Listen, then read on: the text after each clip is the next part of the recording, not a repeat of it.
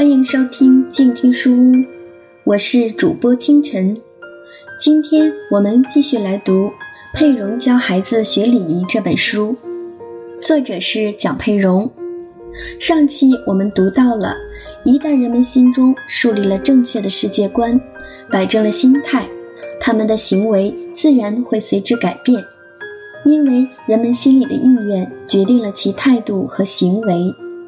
礼仪的中心不是向人展示你多有文化、修养有多好，而是用一种得体的方式，向周围人表达你的尊敬、感激和关怀之情。你也能因此收获更多的友谊。作者从五个方面来讲述礼仪，包括品格篇、家庭篇、学校篇、社交篇。以及特别场合下的礼仪。下面，我们来一起阅读今天的主题——品格篇。礼仪是什么？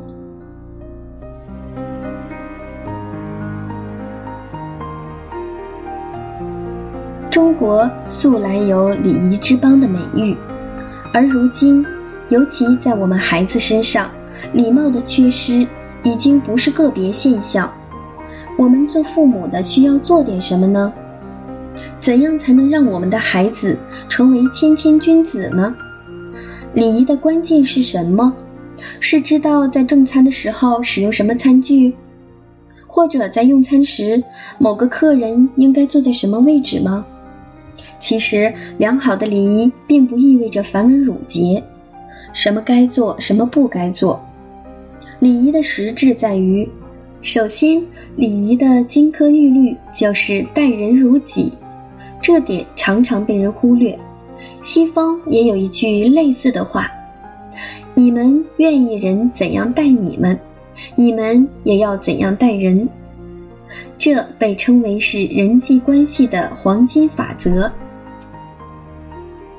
我们可以要求我们自己和我们的孩子去待人如己。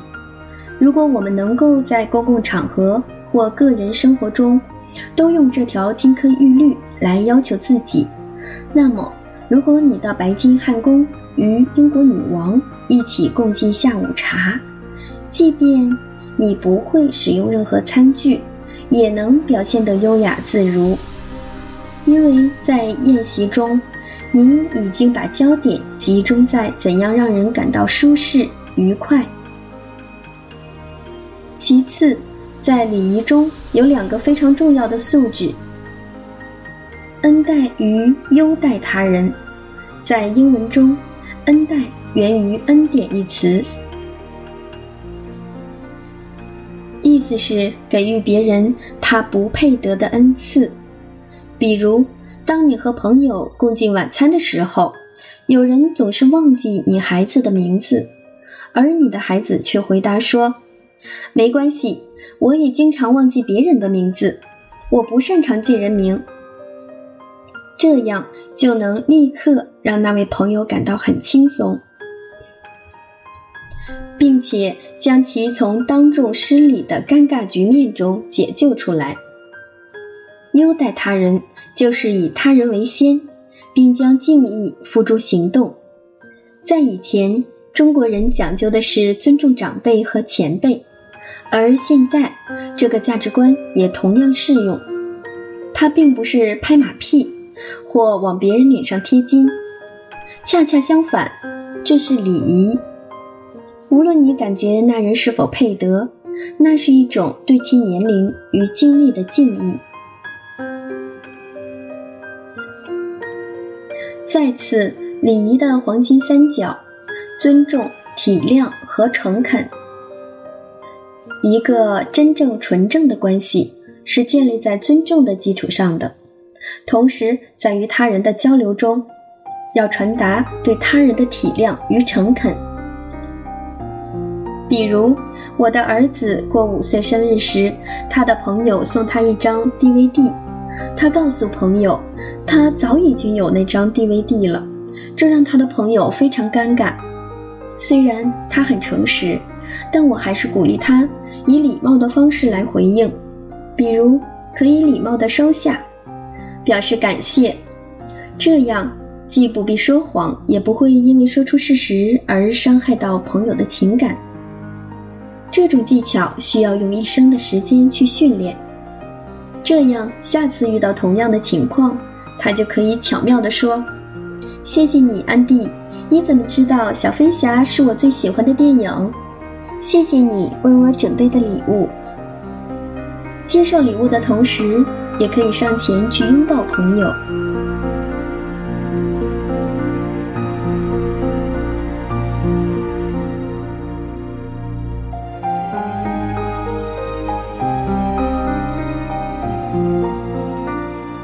最后要警惕关于礼仪的四个误区。第一个误区，礼仪是一套严格的令条，人人都必须遵守。事实上，良好的礼仪是发自内心的，而不是靠外在的约束。礼仪的最高境界是将尊重、体谅和诚恳的态度与心灵融为一体。因此。礼仪不是针对不同的环境深思熟虑之后的正确选择，而是你的言行举止都是这些内在美德的自然流露。第二个误区，只有社会地位高的人才应该讲究礼仪。事实上，不管你贵为首相还是低为平民，每个人都可以做到彬彬有礼，无论你的教育程度或经济情况如何。只要是对人对己有尊重、体谅和诚恳的态度，你就是礼仪高手。第三个误区，讲礼仪已经过时了。事实上，礼仪在今天更加重要。研究表明，在全球排名前五百强的企业中，那些成功人士具备的不是高智商或高学历，相反，他们具备的是高情商。良好的礼仪能提高孩子的情商，能帮助孩子在所追求的事业上取得成功。第四个误区，礼仪是虚伪的阿谀奉承。事实上，阿谀奉承和傲慢与君子之风恰恰相悖。君子不管处于社会的哪个阶层，都是优雅谦逊的，是被大众所欢迎的。他们无论在什么人面前，无论对方的社会地位或经济状况如何，他们都能一视同仁。他们永远都会表现得彬彬有礼。或许以下的故事可以用来说明礼仪的核心。一天，一个穿着破烂牛仔裤和黑条 T 恤的年轻人，对礼拜很好奇，就赤脚走进了一座漂亮的教堂。但他并没有注意到周围的人穿得很正式，男士身着西装，女士身穿套裙。她不知道该坐哪里，就径直走到前面，盘腿坐在台前的地板上。这时，一个上了年纪的招待员穿着一套体面的西装走过来，场面立刻变得凝重而沉寂。大家都担心招待员会斥责这个衣冠不整的男孩，并把这个失礼的不速之客赶出去。然而，出乎大家意料的是，这个绅士招待员走到男孩身旁，脱掉鞋子，盘腿坐在了他身边。那天，许多人被这样的举动感动得泪流满面。这个招待员是真正的绅士。因为他对于那个不懂传统教会礼仪的人，也表达了欢迎与接纳。这就是礼仪的核心。在这样的场合下，如果是你或你的孩子，会如何表现呢？我希望我们都能培养出举止优雅的孩子，无论他们在白宫或在乡村，都能谈吐大方、彬彬有礼。你无法预知。在他的生命中，将会有怎样的机遇之门向他敞开？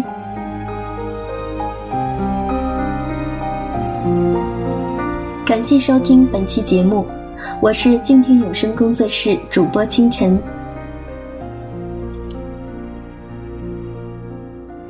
通过今天的阅读，给您留下最深的印象是什么呢？就让我们一起行动吧。本周就为我们的孩子培养一个新态度、新习惯。下期我们阅读的主题是管教你的孩子。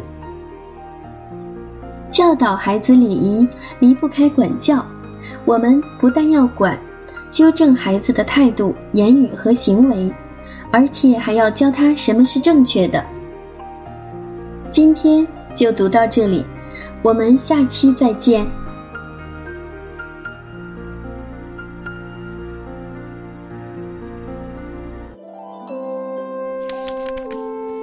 读书是我们了解世界的方法。也是我们每天最好的娱乐。每读一本书，都是一次修行。静听书屋，陪你在每一段向往阅读的路上。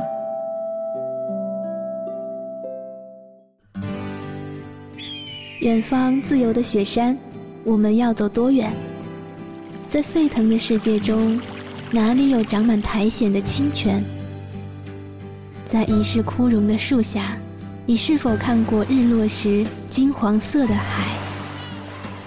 漫天飞雪的时刻，你愿意和谁围坐在炉边，谈谈心事，聊聊天？公众账号搜索“静听有声工作室”，很期待在那里和你相遇。